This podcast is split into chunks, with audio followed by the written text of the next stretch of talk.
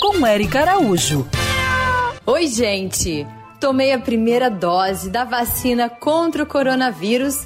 Afinal, sou médica veterinária e tenho 39 anos. Então vou aproveitar a oportunidade para esclarecer uma dúvida frequente porque a medicina veterinária é uma área da saúde e entrou como grupo prioritário. E quem veio junto comigo para esclarecer foi o Dr. Paulo Brandão, veterinário virologista da USP e que hoje está à frente das pesquisas do coronavírus no Brasil. O primeiro ponto que a gente tem que ter em mente é que não deveria ter priorização, deveria ter vacina para todo mundo. Esse, e não tem vacina para todo mundo porque as pessoas não foram priorizadas e esse foi um grande erro no controle da pandemia.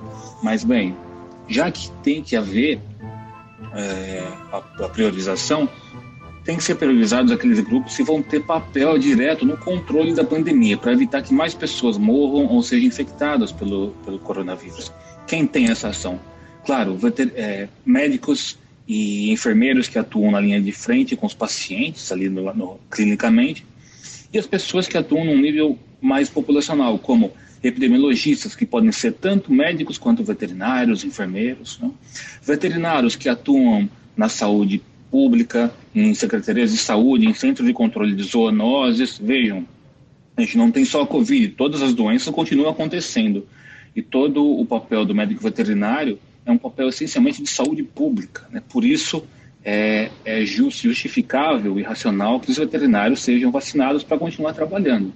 E, além disso, um outro nível são os veterinários clínicos que atuam em suas clínicas recebendo pacientes que são trazidos por pessoas possivelmente é, infectadas. Então, essa, essa é, é, o racional por trás de médicos médicos veterinários serem de eleição para vacinação contra a Covid-19. O que você tem que saber e compartilhar é que o médico veterinário é muito importante para a saúde dos animais das pessoas e do meio ambiente também. Por exemplo, tem colegas que trabalham no SUS, que é o Sistema Único de Saúde. Outros estão agora pela cidade controlando pragas e doenças.